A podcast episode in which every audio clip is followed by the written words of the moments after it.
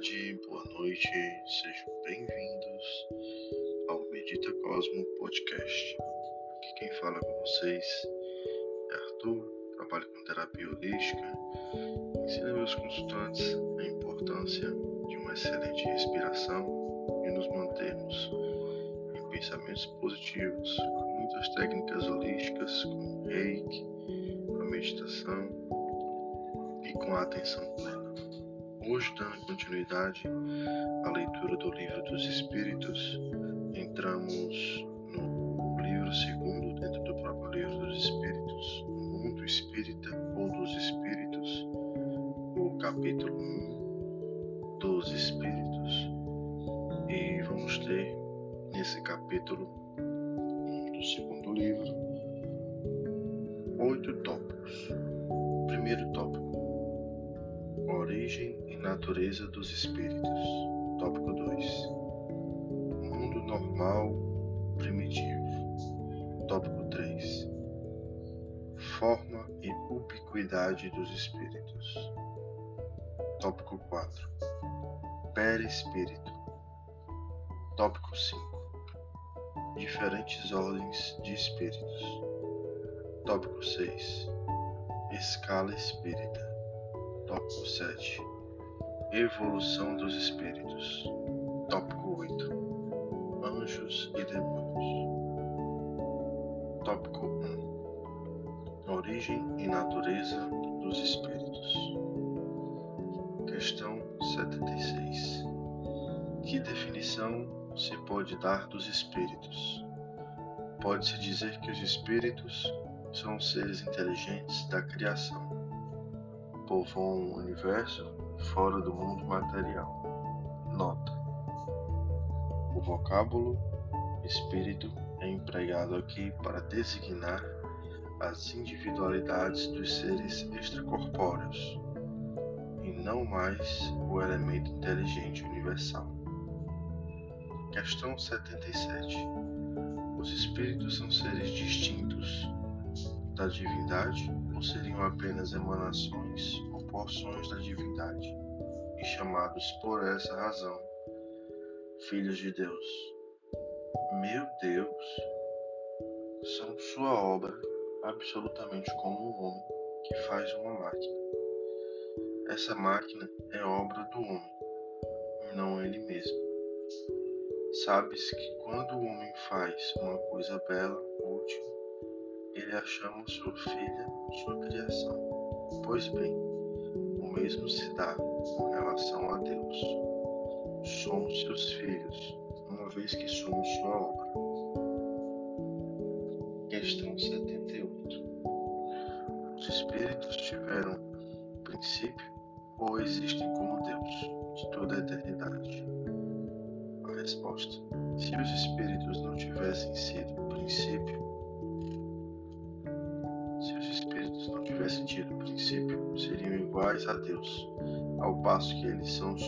Criação submetidos à sua vontade.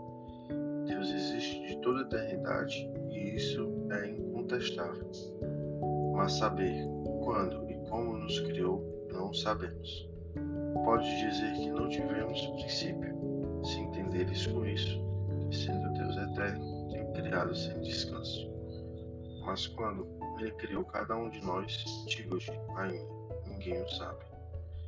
Aí é que está o mistério. Questão 79. Visto que existem dois elementos gerais no universo, o elemento inteligente e o elemento material, poder-se-á dizer que os espíritos são formados do elemento inteligente como os corpos inertes são formados do elemento material. Evidentemente, os espíritos são individualizações princípio inteligente, como os corpos são individualizações do princípio material. A época e o modo dessa formação é que são desconhecidos. Questão 80. A criação dos espíritos é permanente ou só ocorreu na origem dos tempos. É permanente, quer dizer, Deus não cessou jamais de criar. Questão 81. Os espíritos se formam espontaneamente ou procedem um dos outros? Deus os cria como a todas as outras criaturas, pela sua vontade. Mas, ainda uma vez, a origem deles é mistério. Questão 82. É exato dizer-se que os espíritos são imateriais? Como se pode definir uma coisa quando faltam termos de comparação e com a linguagem suficiente? Pode um cego de nascimento, de nascimento definir a luz? Imaterial não é o termo. Incorpóreo seria mais exato, pois deves compreender que sendo espírito uma criação, deve ser alguma coisa é a matéria quintessenciada, mas sem analogia para vós outros, e tão etérea que não pode ser percebido pelos vossos sentidos. Dizemos que os espíritos são imateriais porque sua essência difere de tudo que conhecemos sob o nome da matéria. Uma comunidade de cegos não teria termos para definir a luz e seus efeitos. Um cego de nascença crê possuir todas as percepções pelo ouvido, odor, o gosto e o tato. Ele não compreende as ideias que lhe dariam o sentido que lhe falta. Da mesma forma, com relação à essência dos seres sobre-humanos, como verdadeiros cegos. Nós os podemos definir senão por comparações sempre imperfeitas ou por um esforço da nossa imaginação. Questão 83. Os espíritos têm fim?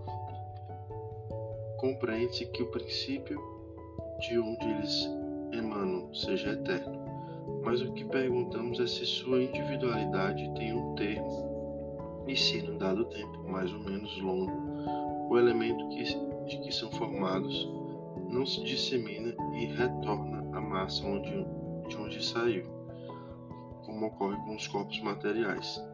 É difícil de conceber se uma coisa que teve começo possa não ter fim.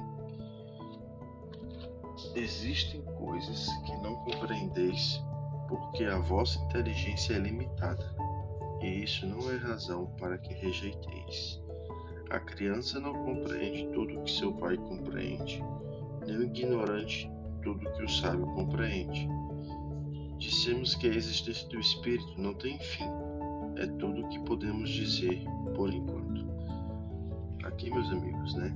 Esse primeiro tópico a gente pode perceber que a própria imensidão do universo, a infinitude, né, além dos sentidos, a quintessência, o éter que nos envolve, a, organização de átomos, né, é, possui um mistério que ainda não adentramos, principalmente aqui na Terra, por nos fixarmos aos nossos sentidos, mas que tudo isso com estudo, é, praticando a inteligência, a nossa existência, a nossa consciência, com muito amor, tendemos a expandir.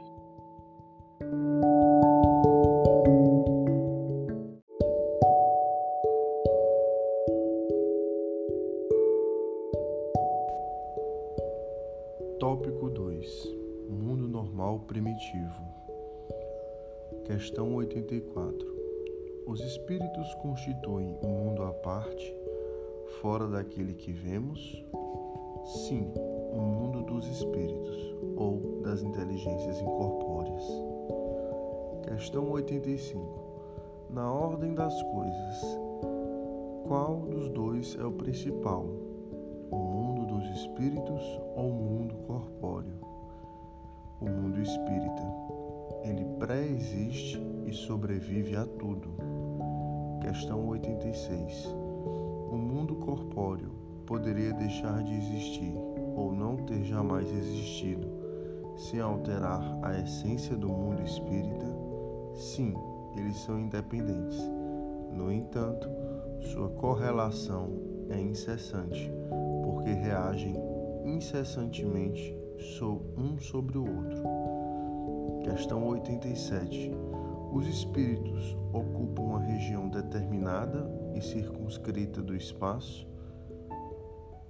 Os espíritos estão por toda a parte, povoam infinitamente os espaços infinitos, estão sempre ao vosso lado, observando e agindo sobre vós sem o perceberdes, porque os espíritos são uma das forças da natureza, instrumentos de que Deus se serve para a realização dos seus desígnios providenciais. Mas nem todos vão a toda parte, pois há regiões interditadas, ao menos adiantados. Né, aqui a gente nota que, novamente, a própria infinitude da imensidão é muito vasta que não adianta a gente querer compreender ainda se não acessarmos por nossa própria inteligência, né? E nós temos essa capacidade de desenvolver nesse plano, né? Desapegarmos, é, não esquecer, mas desapegarmos dos sentidos físicos e nos dedicarmos a desenvolver os nossos sentidos extrasensoriais. Tópico número 3: Forma e ubiquidade dos espíritos. Questão 88. Os espíritos têm uma forma determinada, limitada e constante? Para vós, não. Para nós, sim. O espírito é, se quiserdes, uma chama, um clarão ou uma centelha etérea. Essa chama ou centelha tem uma cor qualquer? Para vós, ela varia da sombra ao brilho do rubi, segundo seja o espírito mais ou menos puro. Representam-se ordinariamente os gênios como uma flama ou uma estrela sobre a fronte. É uma alegoria que lembra a natureza essencial dos espíritos. Colocam-na à altura da cabeça, porque aí está a sede da inteligência. Questão 89. Os espíritos gastam algum tempo para percorrer o espaço? Sim, porém rápido como o pensamento. O pensamento não é a própria alma que se transporta. Quando o pensamento está em qualquer parte, a alma aí está também, pois é a alma quem pensa pensamento é um atributo da alma. Questão 90. O espírito que se transporta de um lugar a outro tem consciência da distância que percorre e dos espaços que atravessa ou é subitamente transportado para o lugar onde quer ir? Ocorrem ambas as coisas. O espírito pode muito bem, se ele quiser, tomar conhecimento da distância que percorre, mas essa distância pode desaparecer completamente, dependendo da sua vontade e da sua natureza mais ou menos depurada. Questão 91. A matéria constitui obstáculos aos espíritos? Não. Eles penetram em tudo o ar, a terra, as águas e mesmo o fogo lhes são igualmente acessíveis. Questão 92.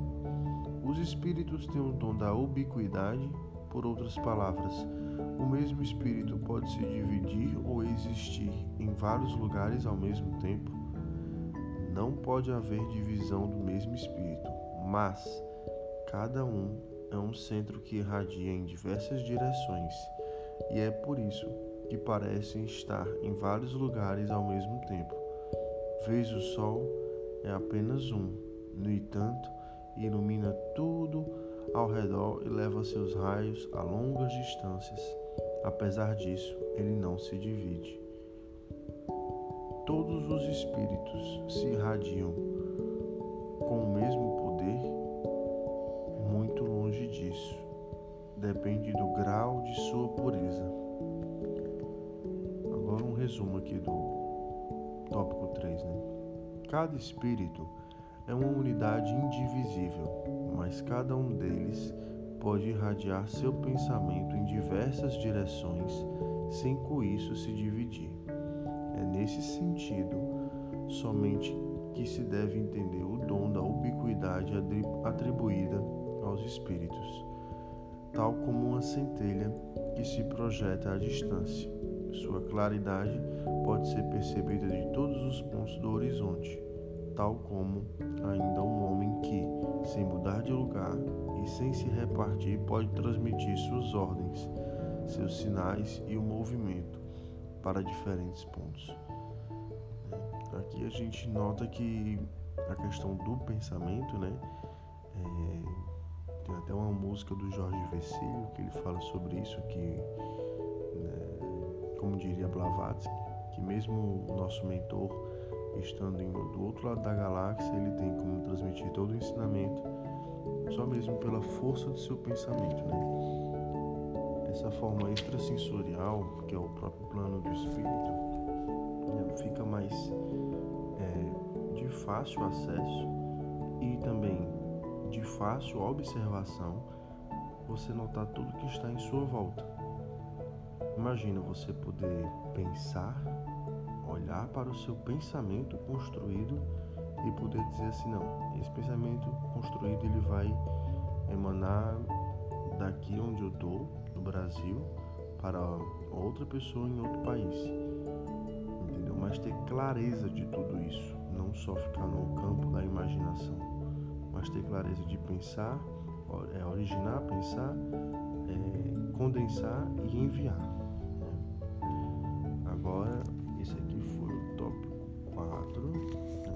Tópico 5, o perispírito, né? Só confirmar aqui com vocês. Questão 93.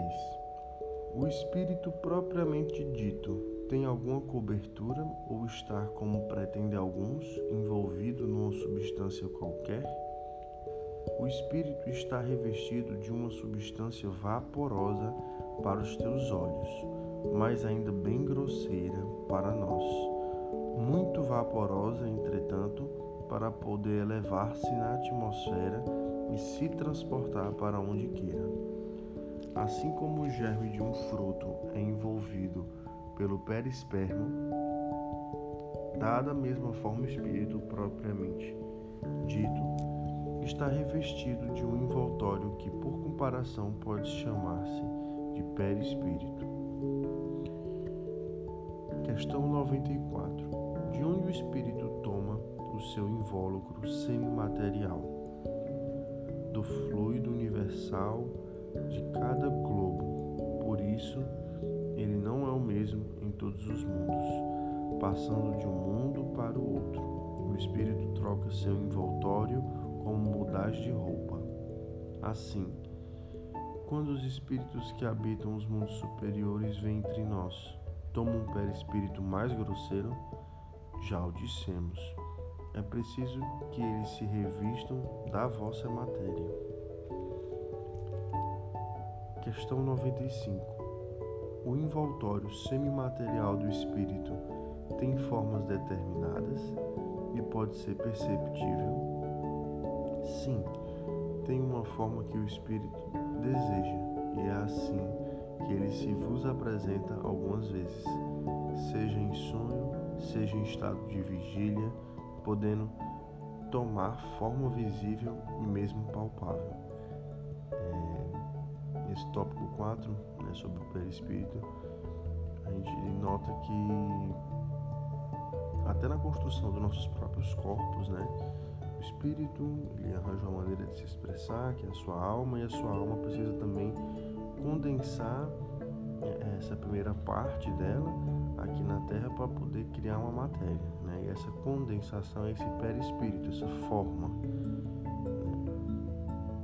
nossos mentores também, nossos guias, todos eles para estar aqui ao nosso lado, presenciando e compartilhando todo o conhecimento, é preciso desse perispírito. E esse perispírito é construído é, com próprio fluido universal da Terra, né, a Kundalini da Terra. Tópico 5 diferentes ordens de espírito. Questão 96. Os espíritos são iguais ou existe entre eles uma hierarquia? São de diferentes ordens, segundo o grau de perfeição ao qual chegaram. Questão 97. Existe um número determinado de ordens ou de graus de perfeição entre os espíritos? O número é limitado, pois é, o número é ilimitado, pois não existe entre essas ordens uma linha de demarcação traçada como uma barreira, e assim se podem multiplicar ou restringir as divisões à sua vontade. Todavia, se consideramos os caracteres gerais, elas podem reduzir-se a três principais. Pode-se colocar em primeiro aqueles que tenham alcançado a perfeição, os espíritos puros, os da segunda ordem alcançaram a metade da escala, o desejo do bem e a sua preocupação. Os da última ordem estão ainda no início da escala, os espíritos imperfeitos, caracterizados pela ignorância, o desejo do mal e todas as más paixões que lhes retardam o progresso. Questão 98. Os espíritos da segunda ordem têm apenas o desejo do bem ou terão também o poder para praticá-lo? Eles dispõem desse poder segundo o grau de sua perfeição.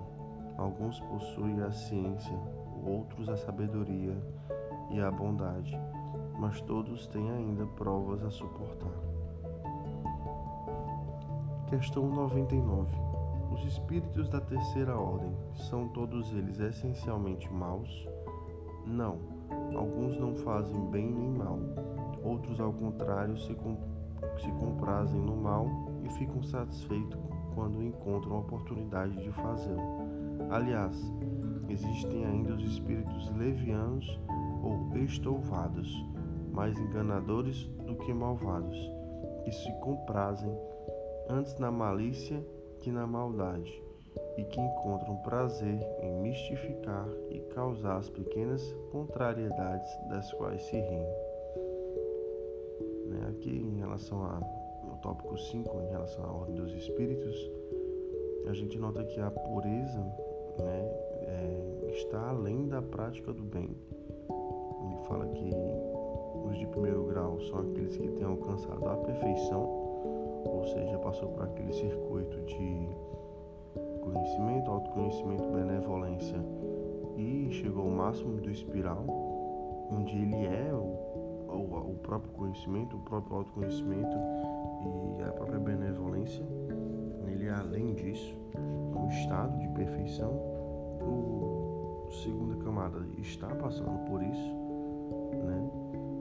Ele fala que o desejo do bem é a sua preocupação, ou seja, ainda existem é, formas de ficar subindo e descendo nessa escala, nessa espiral de benevolência, autoconhecimento e conhecimento. E o terceiro, por mais que não pratique a maldade, existe ainda dentro deixar registrado aqui, né? As pessoas falam recorrentemente, né? Ai, ah, não, mas todo mundo tem um pouco de maldade dentro. Mas é justamente isso que nos impedem de evoluir para essa perfeição toda, né? É acreditarmos que sempre vamos ter esse resquício de maldade e sempre acreditar ah, no contrário é o que vai trazer a nossa evolução, né? Sempre temos né, um infinitu, infinitude de bondade e só temos que acessá-la. É, a gente não, não aprendeu a amar, a gente é amor.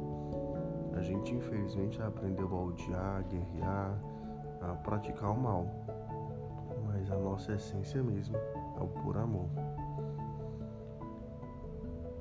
Tópico 6. Escala espírita. Questão 100. Observações preliminares. A classificação dos espíritos baseia-se sobre o grau do seu adiantamento, sobre as qualidades que adquiriram sobre as imperfeições das quais devem se despojar.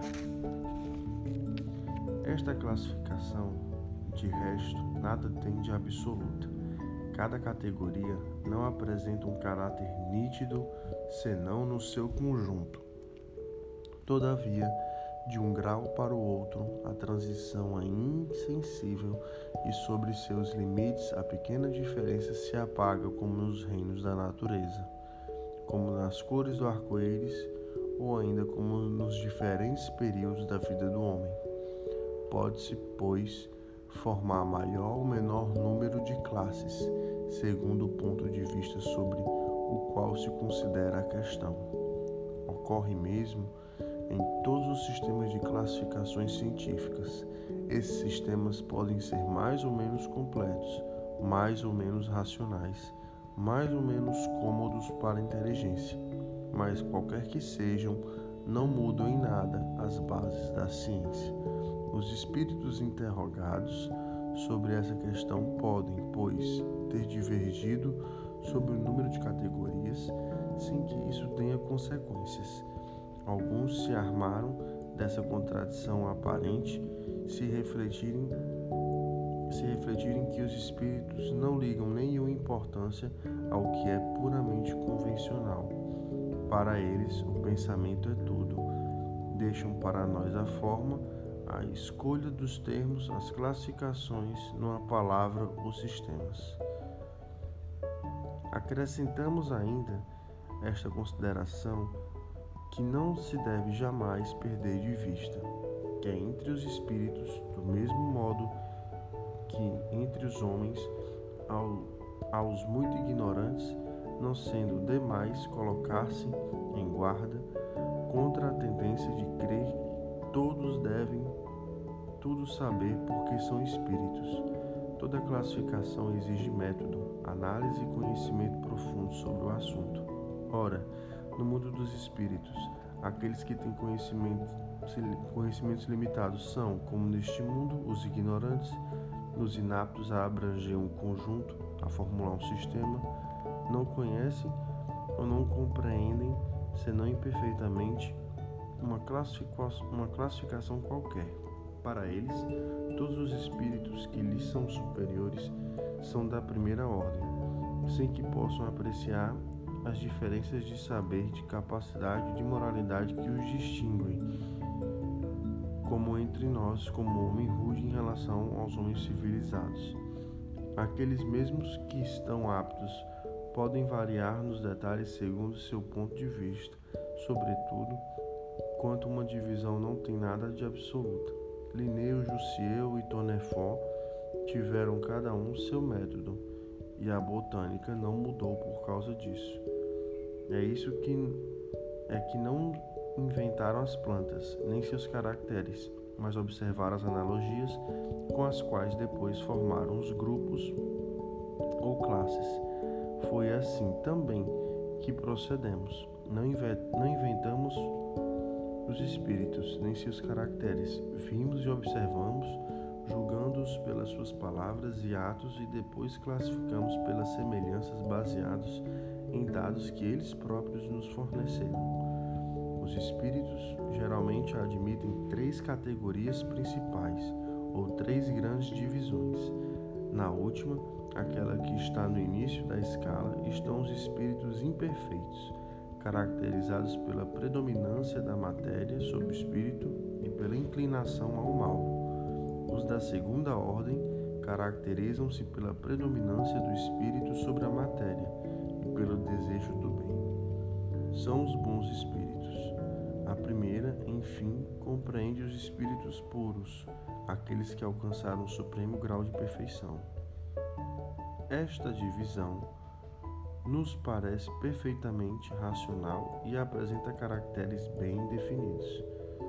Só nos restava ressaltar, por um número suficiente de subdivisões, as diferenças principais do conjunto. Foi o que fizemos com o concurso dos espíritos, cujas instruções benevolentes jamais nos faltaram. Com o auxílio deste quadro, será mais fácil determinar a ordem e o grau de superioridade ou inferioridade dos espíritos, com os quais podemos entrar em comunicação e, por consequência, o grau de confiança e de estima que merecem. É de alguma forma a chave da ciência espírita, porque só ele pode nos informar das anomalias que as comunicações apresentam, esclarecendo-nos quanto às desigualdades intelectuais e morais dos espíritos. Observaremos, contudo, que os espíritos não pertencem para sempre exclusivamente a tal ou tal classe. Seu processo não se realizando senão gradualmente e frequentemente, mas no sentido em que, em que outro. Eles podem reunir os caracteres de várias categorias, o que se pode apreciar pela sua linguagem e pelos seus atos. Agora a gente vai para a terceira ordem. Tópico terceira ordem, espíritos imperfeitos. Questão 101. Caracteres gerais. Predominância da matéria. Isso aqui tudinho faz parte da escala do tópico 6, escala espírita.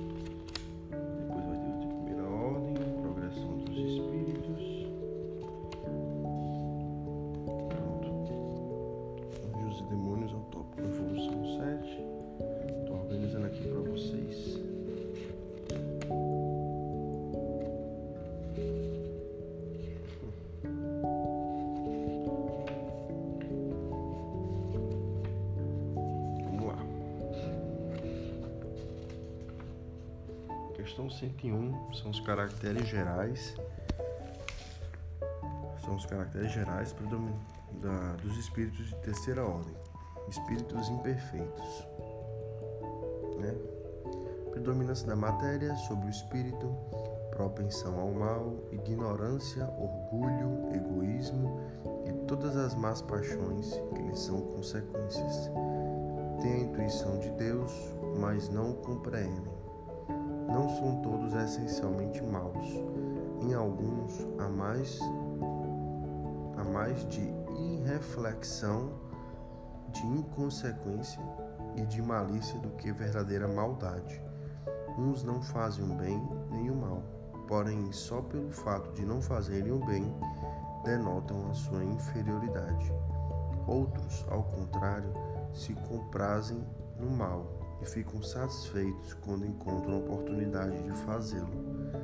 Eles podem aliar a maldade e a malícia para a inteligência, mas qualquer que seja seu desenvolvimento intelectual, suas ideias são pouco elevadas e seus sentimentos mais ou menos inferiores.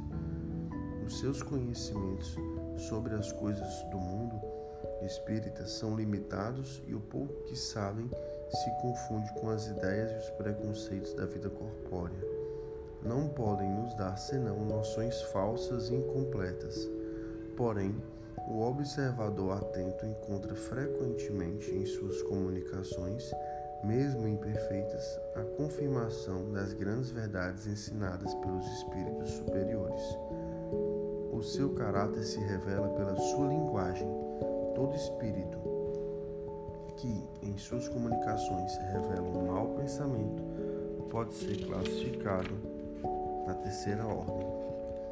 Por conseguinte, todo mau pensamento que nos é sugerido provém de um espírito dessa ordem. Vem a felicidade dos bons e isso para eles é um tormento incessante, porque experimentam todas as angústias que a inveja e o ciúme podem produzir conservam a lembrança e a percepção dos sofrimentos da vida corporal, e essa impressão frequentemente é mais penosa que a realidade.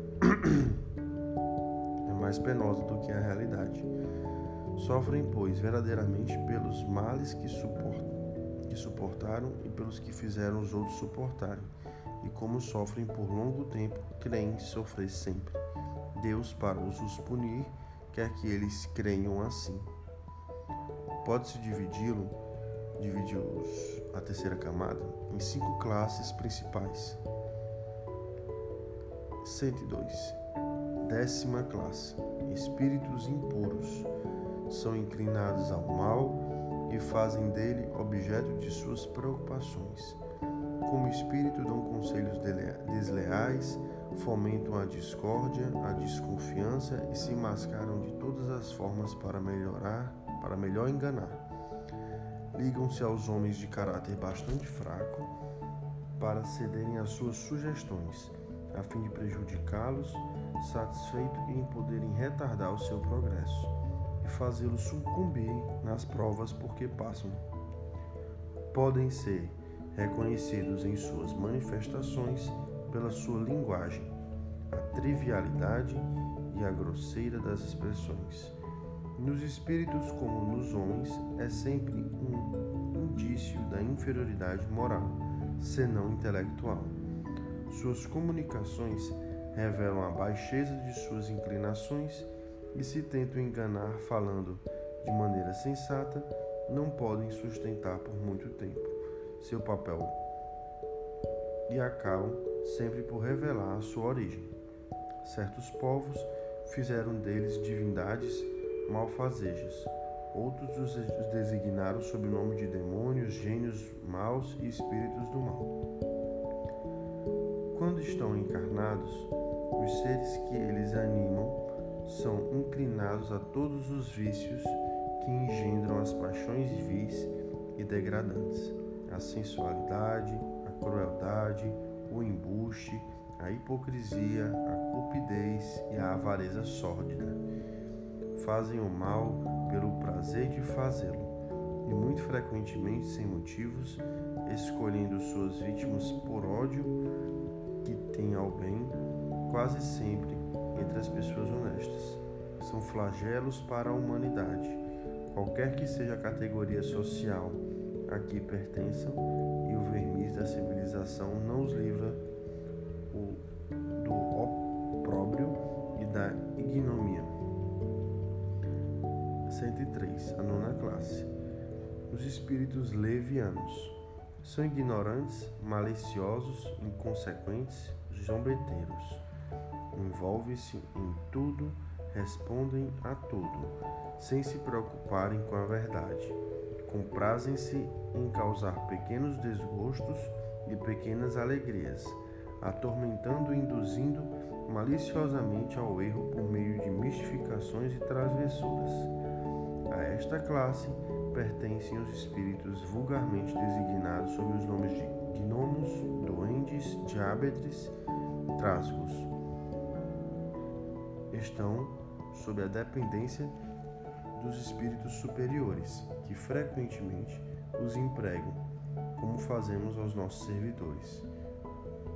Nas suas comunicações com os homens, a sua linguagem é algumas vezes espiritual e engraçada, mas quase sempre sem conteúdo.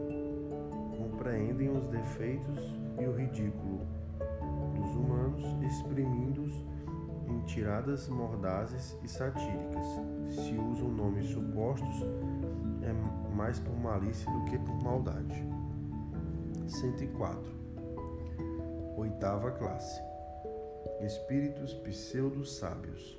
Seus conhecimentos são bastante amplos, mas querem saber mais do que realmente sabem. Tendo algumas vezes progredido em diversos pontos de vista, sua linguagem tem um caráter sério que pode iludir sobre as suas capacidades e a sua iluminação interior. Em geral, podem isso, porém, isso não passa de um reflexo dos preconceitos e ideias sistemáticas da vida terrena. É uma mistura de algumas verdades ao lado dos erros, os mais absurdos nos quais se percebe a presunção, o orgulho, a inveja e a obstinação das quais não puderam se despir. 105. Sétima classe: Espíritos neutros. Não, sem, não são nem muito bons para fazerem o bem, nem muito maus para fazerem o mal, inclinando-se tanto, tanto para como um para o outro não se elevam acima da condição vulgar da humanidade. tanto pela moral como pela inteligência. Apegam-se às coisas deste mundo, cujas alegrias grosseiras não têm mais. 106. Sexta classe. Espíritos batedores e perturbadores. Estes espíritos não formam propriamente falando uma classe distinta pelas suas qualidades pessoais, podendo pertencer a todas as classes da terceira ordem. Manifestam frequentemente sua presença por meio de efeitos sensíveis e físicos, tais como pancadas, o movimento e o deslocamento anormal dos corpos sólidos, a agitação do ar. Parecem ser mais que os outros agarrados à matéria.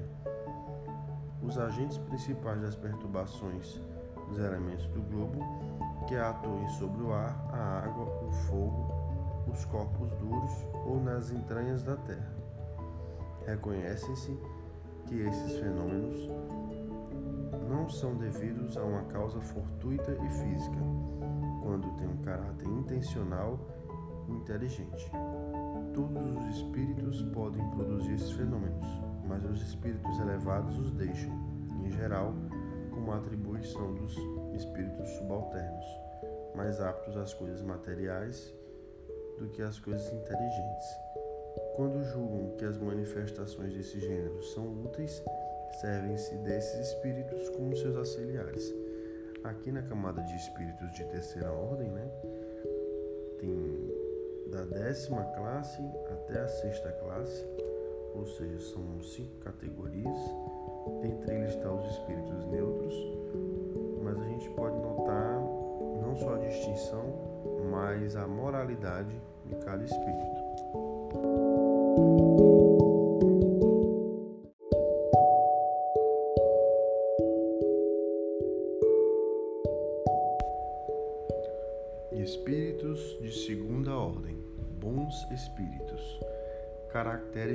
Gerais predominância do espírito sobre a matéria, desejo do bem, suas qualidades e seu poder em fazer o bem estão relacionados com o adiantamento que alcançaram.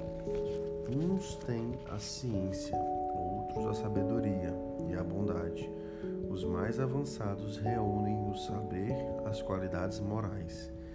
Não estando ainda completamente desmaterializados, conservam, mais ou menos segundo sua categoria, os traços da existência corpórea, seja na forma da linguagem, seja nos seus hábitos, onde se descobrem mesmo algumas de suas manias. De outro modo, seriam espíritos perfeitos. Compreendem Deus e o infinito e já desfrutam da felicidade dos bons são venturosos pelo bem que fazem e pelo mal que impedem ser feito. O amor que nos une é para eles a fonte inefável bondade, de inefável bondade, que não se altera nem pela inveja, nem pelo remorso, nem por qualquer das más paixões que fazem o tormento dos espíritos imperfeitos. Todavia, todos ainda têm provas a suportar até que alcancem a perfeição absoluta. Como espíritos, suscitam bons pensamentos, desviam os homens do, do caminho do mal, protegem a vida daqueles que se mostram dignos e neutralizam a influência dos espíritos imperfeitos naqueles que não se comprazem em suportá-la. Quando encarnados, são bons e benevolentes para com os semelhantes. Não os move nem o orgulho, nem o egoísmo, nem a ambição. Não experimentam ódio, rancor, inveja ou ciúme e fazem o bem pelo bem. A esta ordem pertencem os espíritos designados pelas crenças vulgares sob o nome de gênios bons, gênios protetores e espíritos bem, do bem. Nas épocas de superstições e ignorância, transformando-os em divindades benfazejas. Pode-se classificá-los em quatro grupos principais. 108. Quinta classe: Espíritos benevolentes. Sua qualidade dominante é a bondade. alegram-se em prestar serviço aos homens e protegê-los, mas seu saber é limitado. Seu progresso é mais efetivo no sentido moral que no sentido intelectual. 109. Quarta classe. Espíritos sábios são os que se distinguem principalmente pela extensão dos seus conhecimentos. Preocupam-se menos com as questões morais que com as questões científicas, para as quais têm mais aptidão. Não consideram a ciência senão o ponto de vista de sua utilidade a misturam com nenhuma das paixões que são próprios dos espíritos imperfeitos. 110. Terceira classe. Espíritos de sabedoria. Caracterizam-se pelas qualidades morais da natureza mais elevada. Sem possuírem conhecimentos ilimitados, são dotados de uma capacidade intelectual que lhes possibilita um julgamento sadio sobre os homens e as coisas. 111. Segunda classe. Espíritos superiores. Reúnem a ciência, a sabedoria e a bondade. Sua linguagem, que não revela senão benevolência, é constantemente digna, elevada e frequentemente sublime. Sua superioridade os torna mais aptos do que os outros para nos darem noções mais justas sobre as coisas do mundo incorpóreo, do que é permitido aos homens conhecerem. Comunicam-se voluntariamente com aqueles que procuram a verdade de boa fé e que têm a alma desligada dos laços terrenos para compreendê-la. Distanciam-se daqueles que se animam só de curiosidade ou que a influência da matéria afasta da prática do bem.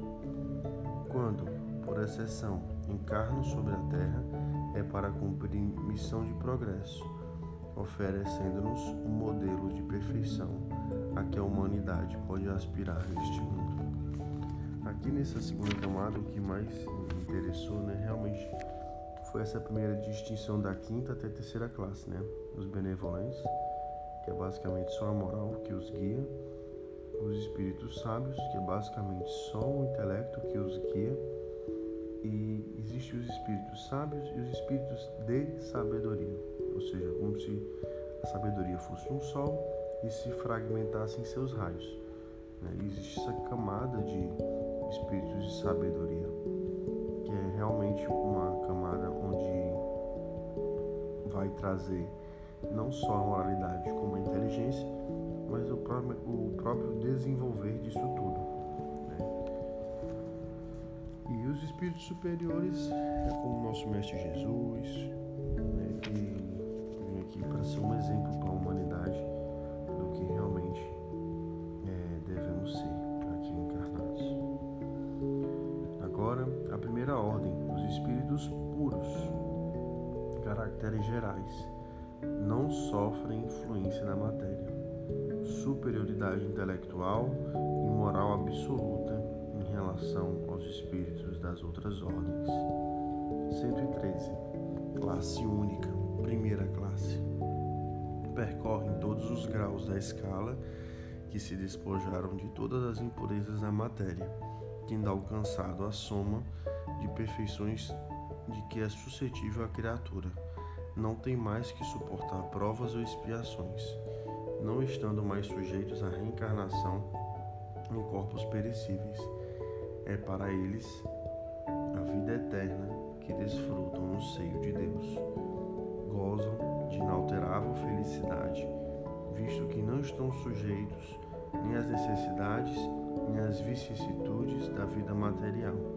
Mas essa felicidade não é de uma forma de ociosidade monótona, a transcorrer numa contemplação perpétua.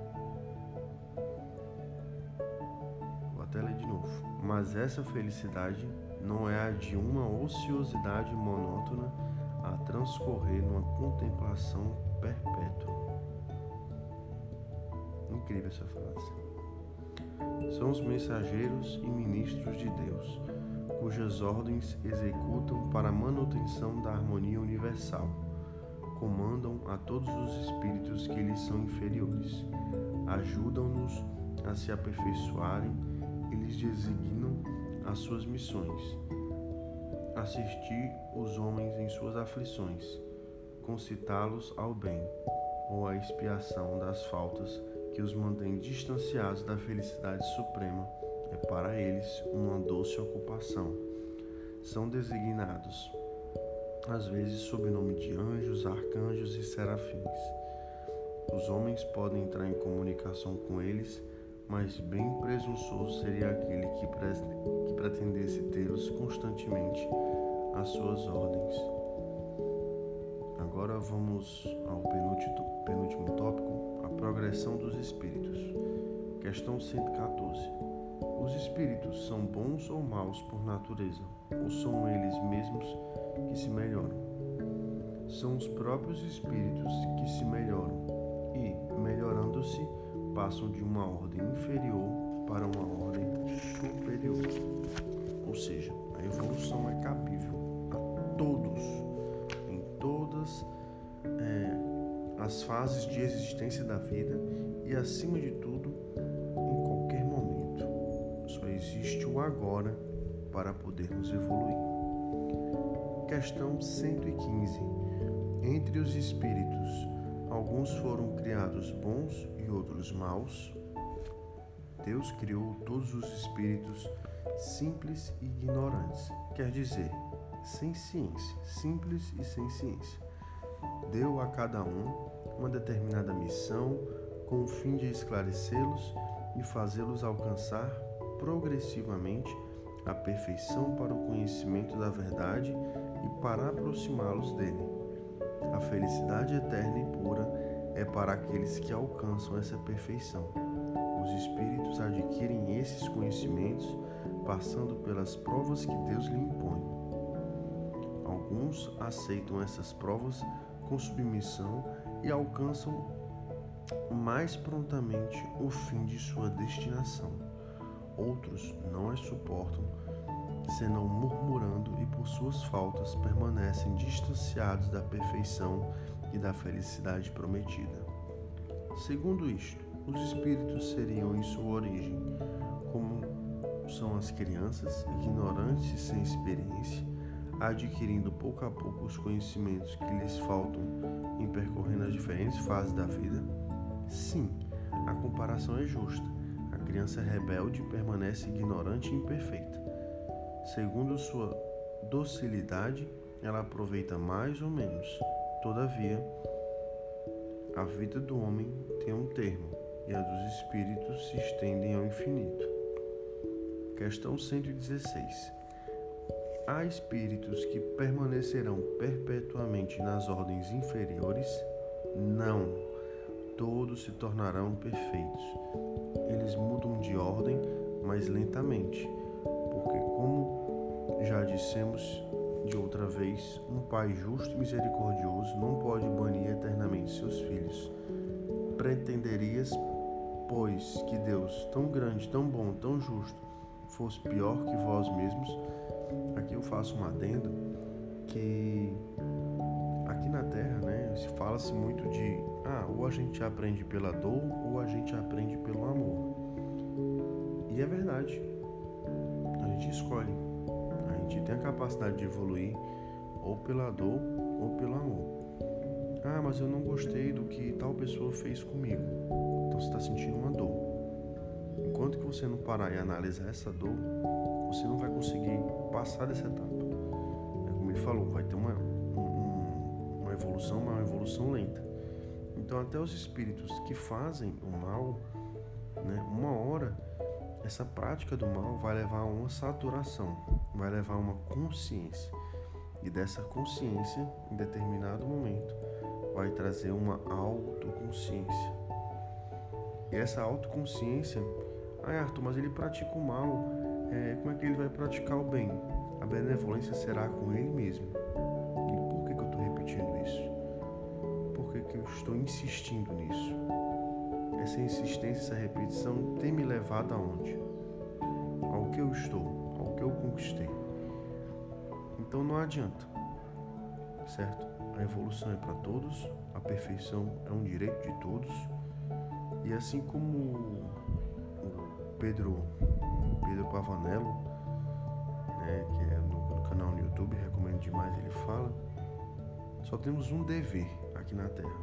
Né? E o nosso direito e dever, eu acho que é direito que ele fala, é de sermos felizes. Então que cada um busque sua própria felicidade e que ela seja o seu principal alimento. Da hora de acordar e contemplar que você está respirando e vivo, a hora de dormir que você está podendo deitar e descansar. A felicidade e o amor são as verdadeiras essências para a nossa evolução. 117. Depende dos espíritos apressar o seu progresso para a perfeição? Certamente, eles o, eles o alcançam mais ou menos rapidamente, segundo seu desejo e sua submissão à vontade de Deus. Uma criança dócil não se instrui mais rapidamente que uma criança insubmissa? Questão 118. Podem os espíritos degenerar? Não, medida que avançam, compreendem que o que os distancia da perfeição. Quando o espírito finda uma prova, fica com conhecimento que não esquece mais. Pode permanecer estacionário, mas não retrograda. Questão 119. Deus não poderia isentar os espíritos das provas que devem suportar para alcançarem a primeira ordem? Eles tivessem sido criados perfeitos, não teriam mérito para desfrutar os benefícios dessa perfeição. Onde estaria o merecimento sem a luta? Aliás, a desigualdade que existe entre eles é necessária para suas personalidades e a missão que eles cumprem nos diferentes graus da escala diferentes graus da escala está nos desígnios da providência para a harmonia do universo. Visto que, na vida social, todos os homens podem alcançar as primeiras funções, igualmente poder-se-ia perguntar por que o soberano de um país não promove cada um dos seus soldados a general, porque todos os empregados subalternos não são empregados superiores, todos os estudantes não são os mestres. Ora, entre a vida social e espiritual há esta diferença. A primeira é limitada e não permite sempre alcançar todos os graus, enquanto a vida espiritual é indefinida e deixa cada um uma possibilidade de se elevar ao grau supremo. 120. Todos os espíritos passam pela fieira do mal para alcançar o bem. Não pela fieira do mal, mas pela fieira da ignorância. Questão 121. Que certos espíritos seguiram o caminho do bem e outros do mal? Não têm eles o livre-arbítrio? Deus não os criou o mal. Criou-os simples e ignorantes, isto é, com aptidão tanto para o bem como para o mal. Aqueles que são maus, assim se tornaram por sua própria vontade. Questão 22. Como podem os espíritos em sua origem quando não tem consciência de si mesmo, desfrutar da liberdade de escolha entre o bem e o mal. Existe neles um princípio, uma tendência qualquer que os incline para um caminho que para o outro? O livre-arbítrio se desenvolve à medida que o espírito adquire a consciência de si mesmo. Ele não teria mais liberdade se a escolha fosse determinada por uma causa independente da sua vontade a causa não está nele, está fora dele. As influências, nas influências a que cede em virtude de sua vontade livre. É a grande figura da queda do homem e do pecado original. Alguns cederam à tentação, outros resistiram. De onde provém as influências que exercem sobre ele? Dos espíritos imperfeitos, que procuram se aproximar para dominá-lo, que se alegram ao fazê-lo sucumbir foi isso que intentou simbolizar a figura de Satanás. Esta influência não se exerce sobre o espírito senão em sua origem, ela o segue na vida de espírito até que tenha tanto império sobre si mesmo que os maus desistem de obsidiá-lo. Questão 123. Por que Deus tem permitido que os espíritos possam seguir o caminho do mal? Como ousais pedir a Deus contas de seus atos? Pensais podeis penetrar-lhes os desígnios? Toda vez podeis dizer assim: a sabedoria de Deus está na liberdade que ele deixa a cada um de escolher, porque cada um tem o mérito de suas obras. Questão 124. Uma vez que há espíritos que desde o princípio seguem o caminho do bem do absoluto e, outros do mal absoluto, deve haver sem dúvida degraus entre esses dois extremos. Sim, certamente e é a grande maioria dos espíritos. Questão 125. Os espíritos que seguiram o caminho do mal poderão alcançar o mesmo grau de superioridade que outros? Sim, porém as eternidades serão para eles mais longas. Por esta expressão, as eternidades, se deve entender a ideia que os espíritos inferiores fazem a perpetuidade dos seus sofrimentos, visto que não lhe é dado anteverem seu termo, e essa ideia se renova em todas as provas nas quais eles sucumbem. Questão 126. Os espíritos que alcançaram o mal, supremo de perfeição. Os espíritos que alcançaram o grau supremo de perfeição, depois de passarem pelo mal, têm menos mérito que os outros aos olhos de Deus? Deus contempla os transviados de igual maneira e os ama com o mesmo coração. São chamados mal por sucumbirem. Não eram antes mais que simples espíritos. É como a gente fala aqui, né? Foi uma fase na vida, né? Então, no caso, foi uma fase na existência.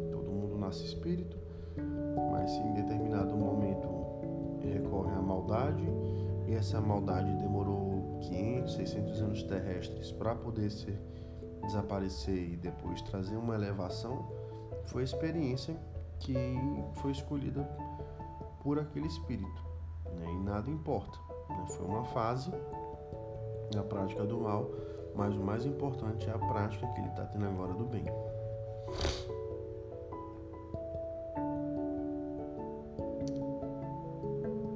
Questão 127. Os espíritos são criados iguais quanto às faculdades intelectuais? São criados iguais, mas não sabendo de onde vêm, é preciso que o livre-arbítrio tenha seu curso.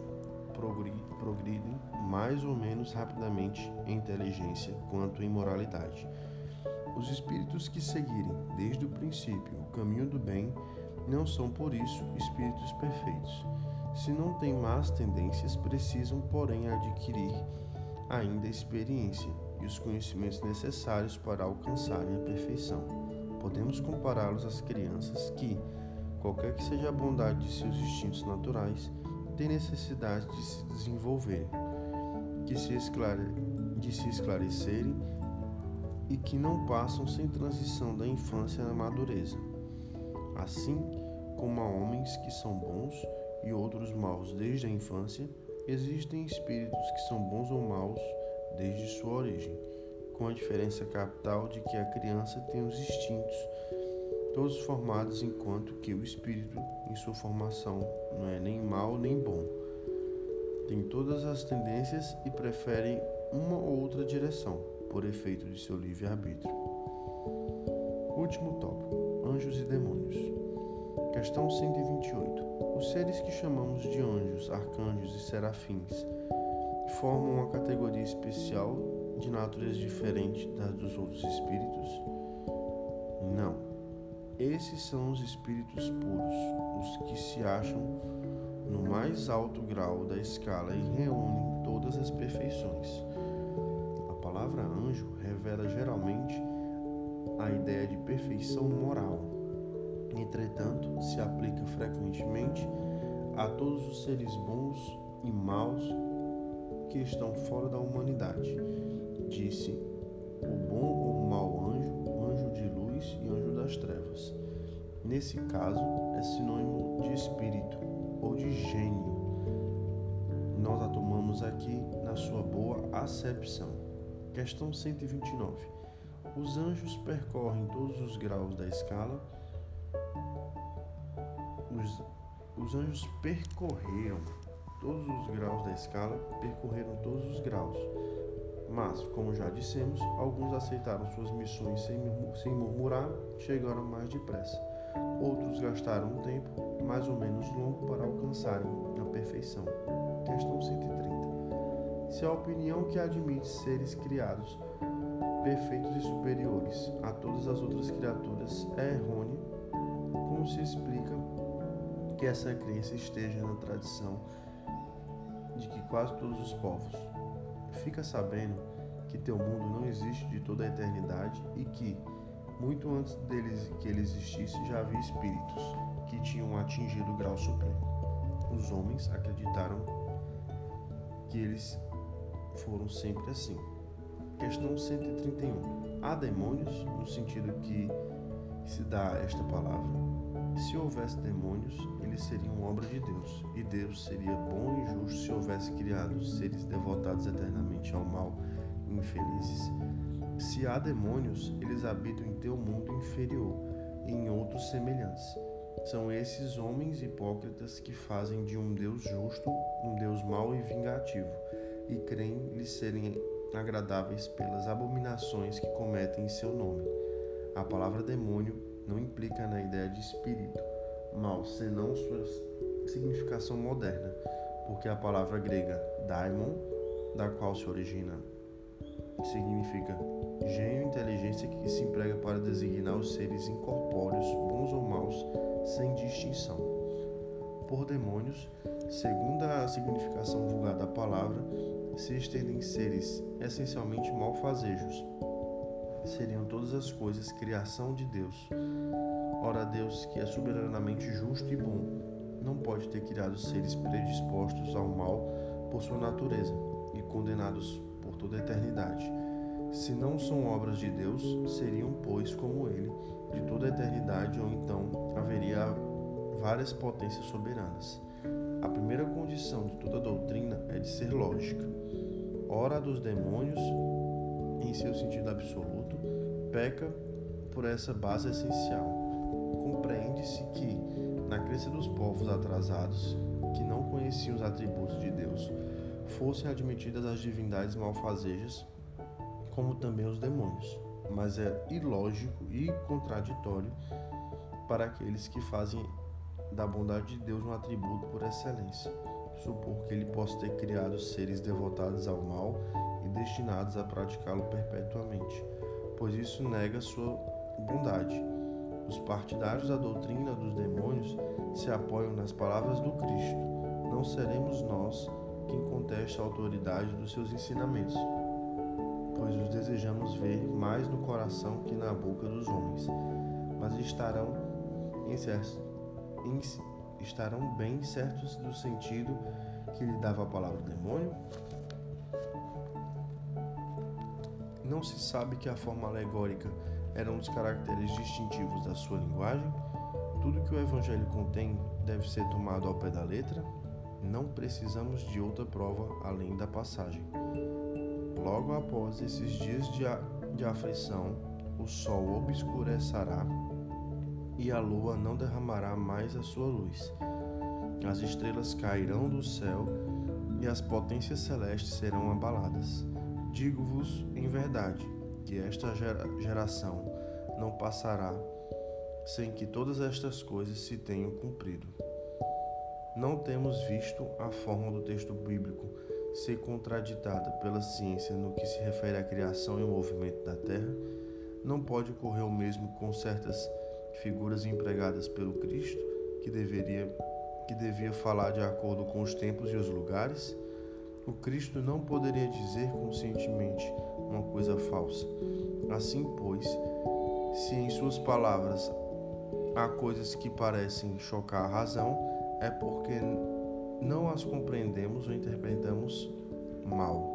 os homens fizeram com os demônios o que fizeram com os anjos, da mesma forma que acreditaram em seres perfeitos de toda a eternidade, tomaram os espíritos inferiores por seres perpetuamente maus. Pela palavra demônio, devem, pois, se estender os espíritos impuros, que frequentemente não valem mais do que as entidades designadas por esse nome, mas com a diferença de que seu estado é transitório. São os espíritos imperfeitos que murmuram contra as provas que devem suportar e que por isso suportam-nas por mais tempo. Chegarão, porém, por seu turno a sair desse estado, quando o quiserem. Poder-se aceitar então a palavra demônio com esta restrição, mas, como é entendida no sentido exclusivo, poderia induzir ao erro, fazendo crer na existência de seres especiais criados para o mal. Com relação a Satanás, é evidentemente a personificação do mal sob uma forma alegórica, pois não se poderia admitir um ser mau a lutar, de potência a potência com a divindade, e cuja única preocupação seria a de contrariar os seus desígnios. Precisando o homem de figuras e de imagens para impressionar a sua imaginação, ele pintou os seres incorpóreos sob uma forma material com atributos lembrando as suas qualidades ou seus defeitos. É assim que os antigos, querendo personificar o tempo, pintaram-no com a figura de um ancião portando uma foice e uma ampulheta. A figura de um homem jovem seria um contrassenso. A mesma coisa se verifica com as alegorias da fortuna, da verdade, etc. Modernamente, os anjos, os anjos ou espíritos puros são representados por uma figura radiosa com asas brancas, símbolo de pureza. Satanás com dois chifres, garras e os atributos da animalidade, emblema das paixões inferiores. O vulgo que toma as coisas pela terra viu nesses emblemas um indivíduo real, como outrora via Saturno na alegoria do tempo. É, meus amigos, aqui a gente pode fazer realmente uma grande comparação com toda a mitologia, com todos os estudos de todas as religiões e vermos que é, a evolução é para todos e que há mais do mundo do que aquilo que a gente espera. Agradeço a sua atenção até aqui. Muito obrigado. Por favor, me sigam nas redes sociais, Medita Cosmo no YouTube e Medita Cosmo no Instagram.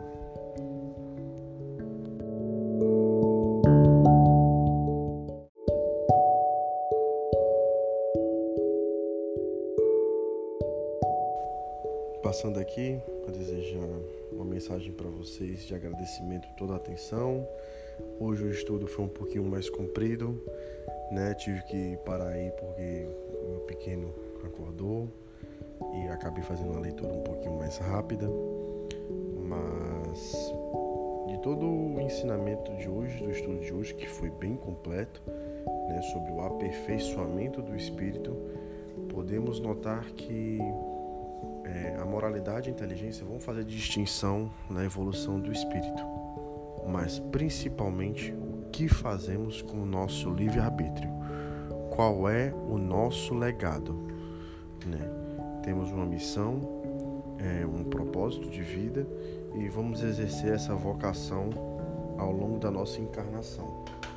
E é esse legado que vai ficar tanto para aqui, para essa vida encarnada, para posteriormente uma vida de desencarne. Né? Quero deixar aqui essa mensagem com vocês. Muito obrigado por toda a atenção, acompanhar esse estudo e é, próxima semana vai vir mais estudos, tanto do, do Evangelho segundo o Espiritismo, também como o Evangelho de Buda. Um forte abraço, um cheiro no coração, fiquem com Deus.